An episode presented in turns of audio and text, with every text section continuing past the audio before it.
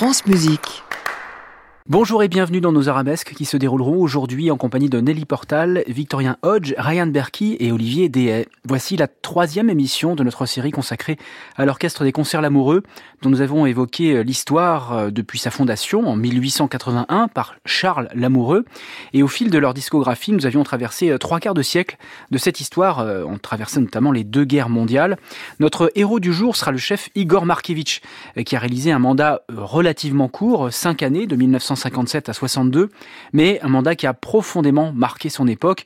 On l'entendra dans Beethoven, Chopin, Glinka, Berlioz, Gounod, Offenbach, Mozart, Brahms ou encore Borodin. Mais euh, je voudrais commencer cette émission avec le prédécesseur de Markevitch. C'est Jean Martinon. Nous avons déjà entendu plusieurs enregistrements de lui à la tête des Lamoureux, mais je tenais à vous faire entendre euh, une autre gravure euh, que j'aime beaucoup, de, de, celui qui fut directeur musical des Lamoureux dans les premières années 50. C'est donc Jean Martinon qui accompagne ici le pianiste Eduardo del Pueyo dans le final du, des Nuits dans les jardins d'Espagne d'Emmanuel de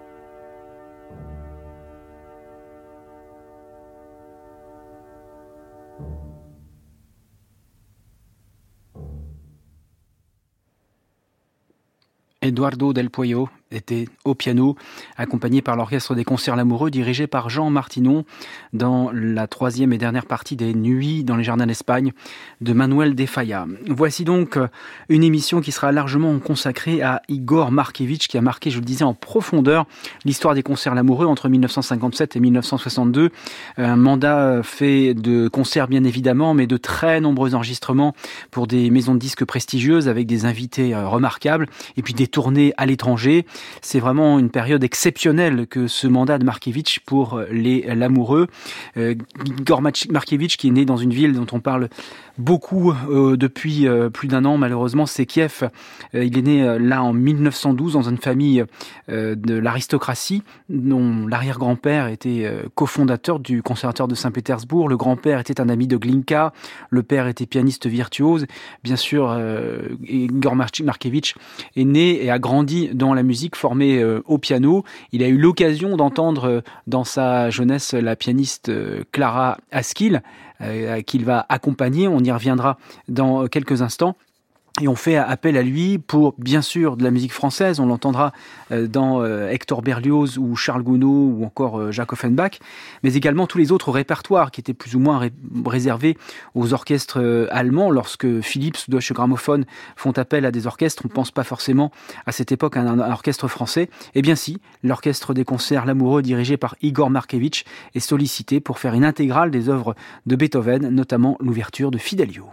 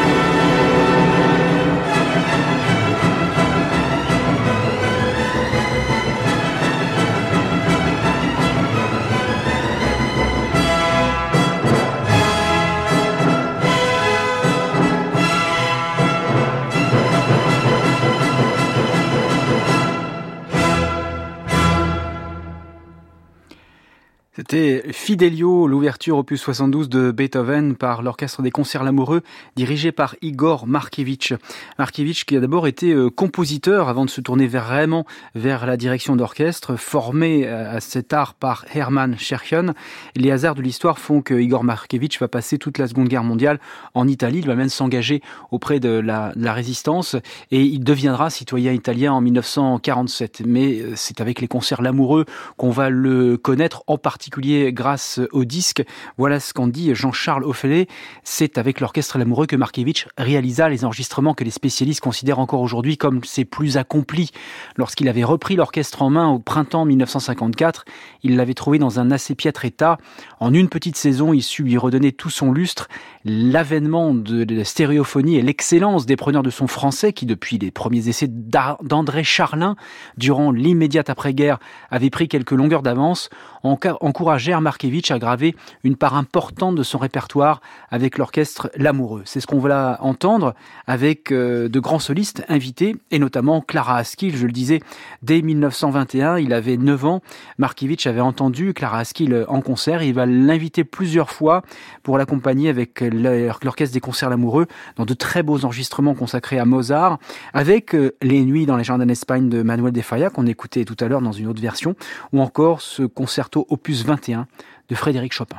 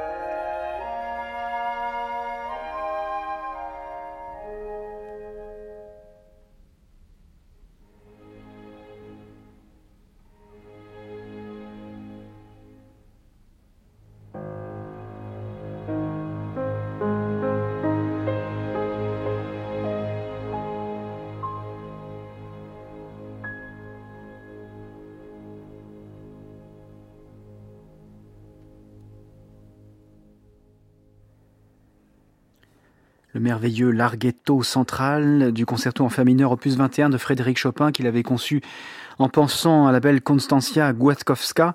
Et c'était Clara Askil qui jouait cette partition avec l'orchestre des concerts Lamoureux dirigé par Igor Markevitch. Arabesque, François-Xavier Chemchak, France Musique. Igor Markevitch euh, qui a proposé de grands projets à l'orchestre et notamment de l'opéra, des enregistrements d'opéra, comme ici euh, un enregistrement de référence, Une vie pour le tsar, qui est une partition que Glinka avait conçue en 1836 en s'inspirant d'un héros national, Ivan Soussanine, une partition qui a connu euh, quelques soubresauts à travers l'histoire soviétique, mais il n'est pas question de cela ici. C'est en France, avec l'Orchestre des Concerts Lamoureux et le chœur de l'Opéra de Belgrade, qu'Igor Markevitch a enregistré cette partition qui a réuni un casting euh, exceptionnel avec Boris Christophe dans le rôle titre, Teresa Stichrandal chante le rôle de Antonida et dans le rôle du militaire Sobinin, le vaillant militaire, c'est Nikolai Gueda que nous écoutons.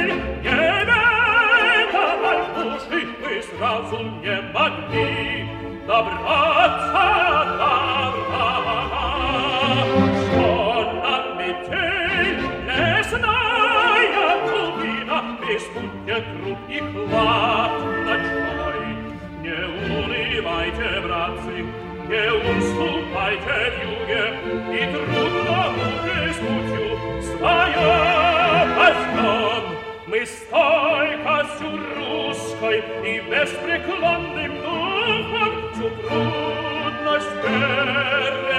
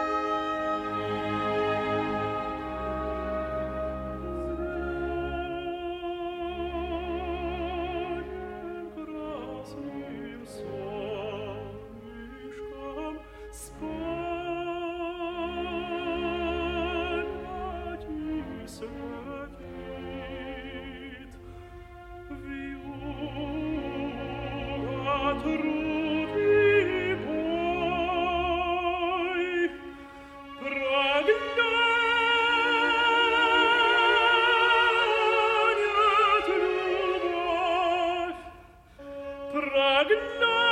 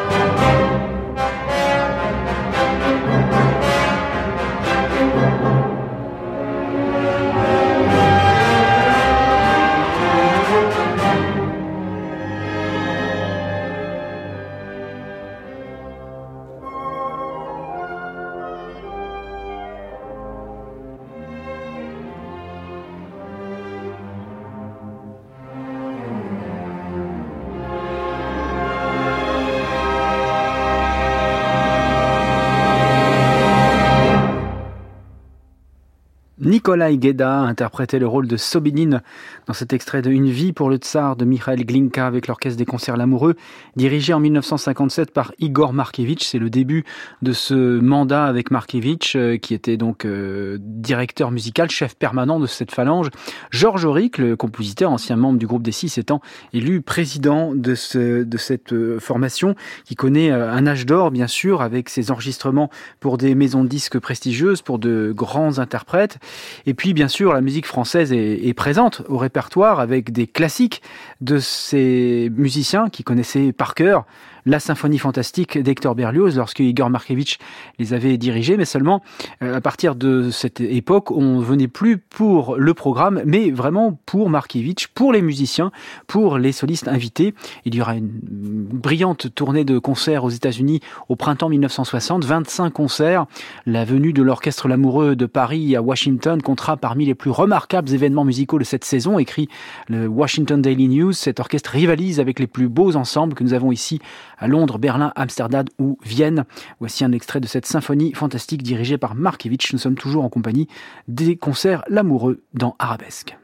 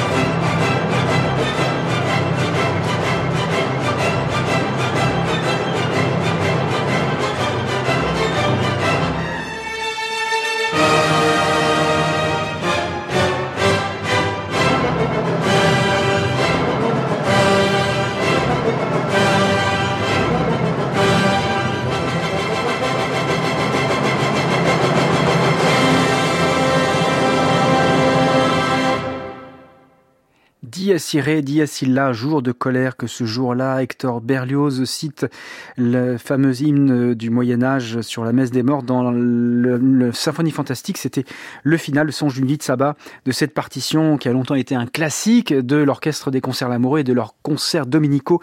C'est Igor Markevitch qui dirigeait cet orchestre. Je salue euh, un auditeur qui me signale l'exacte prononciation en suédois de Nikolai Geda. Et oui, il faut dire Yedda normalement en hongrois. Merci beaucoup. Ça signifie d'ailleurs le brochet en suédois, m'informe cet auditeur que je salue. Alors euh, ça change pas grand-chose à la beauté de sa voix, mais en tout cas on va se coucher un peu moins bête ce soir. Et Berlioz est un, compositeur qui a été de nombreuses fois joué par les musiciens euh, de, l'orchestre Lamoureux, bien sûr, avec un enregistrement qui a fait date, c'est la damnation de Faust qu'Igor Markevitch a enregistré avec une soprano qu'on a oubliée aujourd'hui, qui avec une très jolie voix, Consuelo Rubio, qui incarne ici le rôle de Marguerite.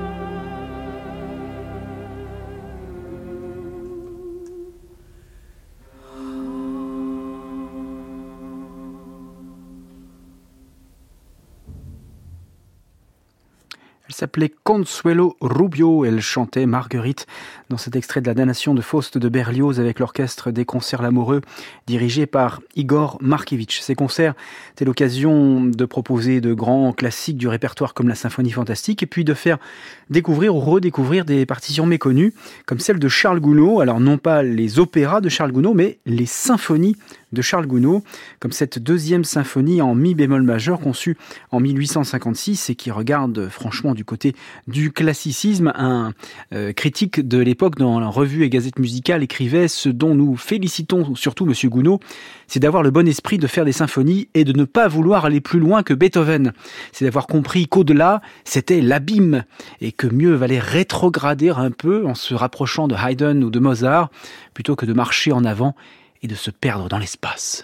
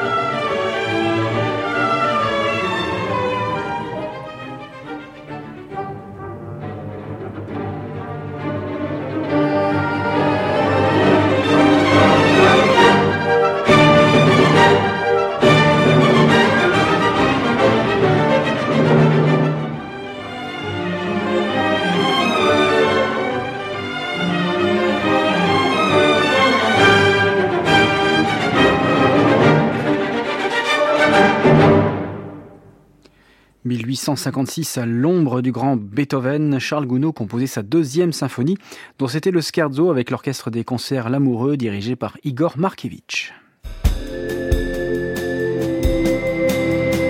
Arabesque, François-Xavier Chemchak, France Musique. Oh, quel dîner je viens de faire et quel vent extraordinaire tant bu, mais tant, tant, tant, que je crois bien que maintenant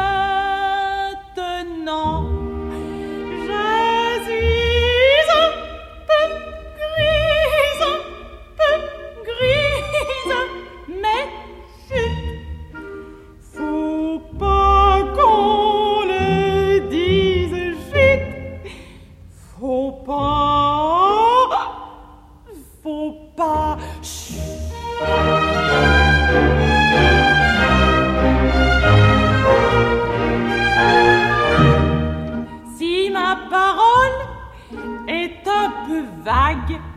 Si tout en marchant je zigzague, et si mon œil est égrillard, il ne faut s'en étonner car.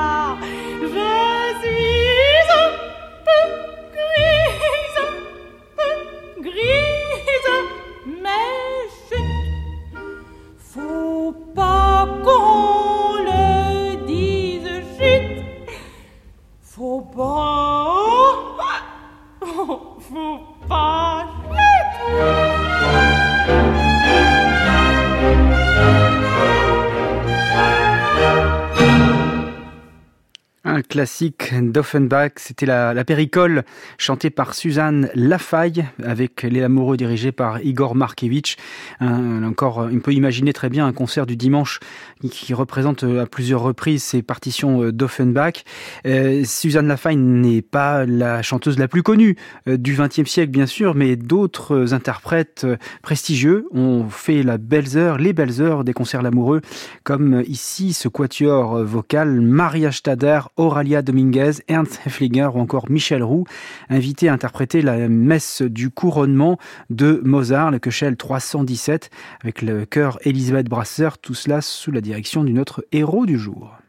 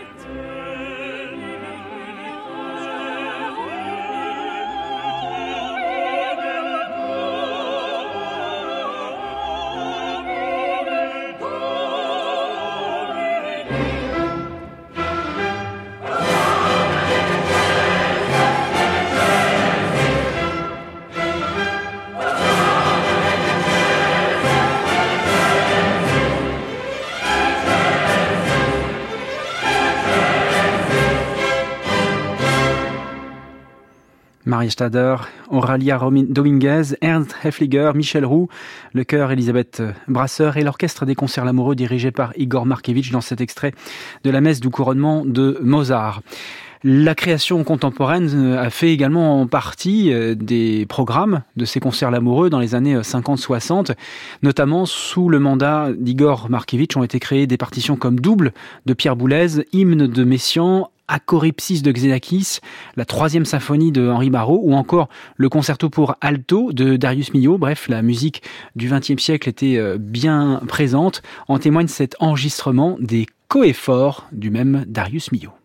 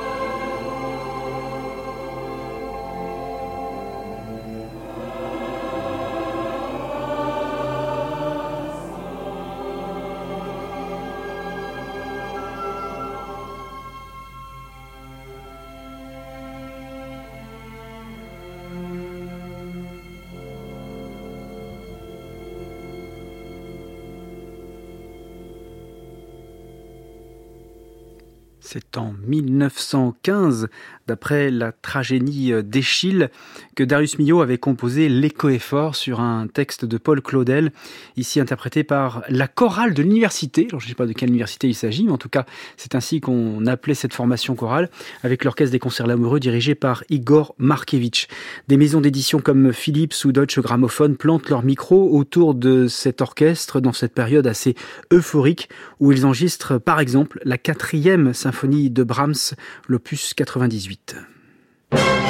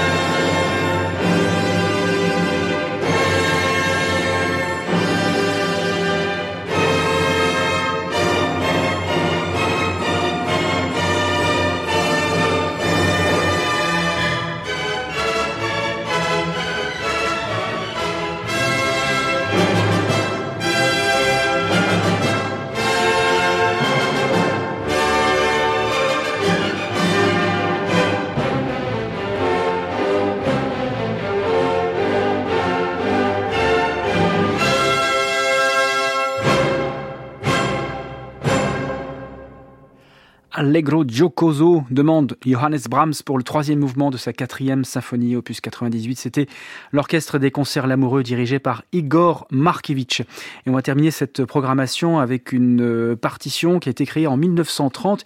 Il s'agit de Bacchus et Ariane. Les amoureux de la peinture pensent tout de suite à une toile de Titien qu'on peut admirer à la National Gallery de Londres. Et pour les mélomanes, Bacchus et Ariane, eh bien c'est cette partition de 1930 qui était un ballet d'Albert Roussel sur un argument d'un certain Abel, Abel Herman, homme de plume vénérable, créé à l'Opéra de Paris euh, l'année suivante sous la direction de Philippe Gobert avec euh, une troupe prestigieuse, Serge Liffard pour la chorégraphie, Giorgio De Chirico pour euh, les décors, Charles Munch, Pierre Monteux ont dirigé ensuite cette partition et puis Igor Markevitch l'a inscrit à plusieurs reprises au programme des concerts Lamoureux. Il l'a enregistré ici pour Deutsche Grammophon. On écoute la fin de ce ballet d'Albert Roussel sur France Musique.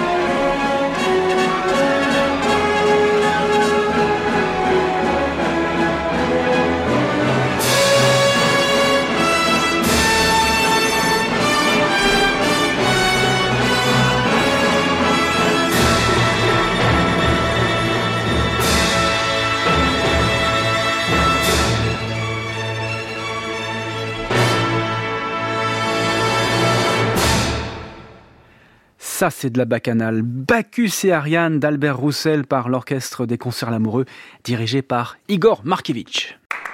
À réécouter sur francemusique.fr.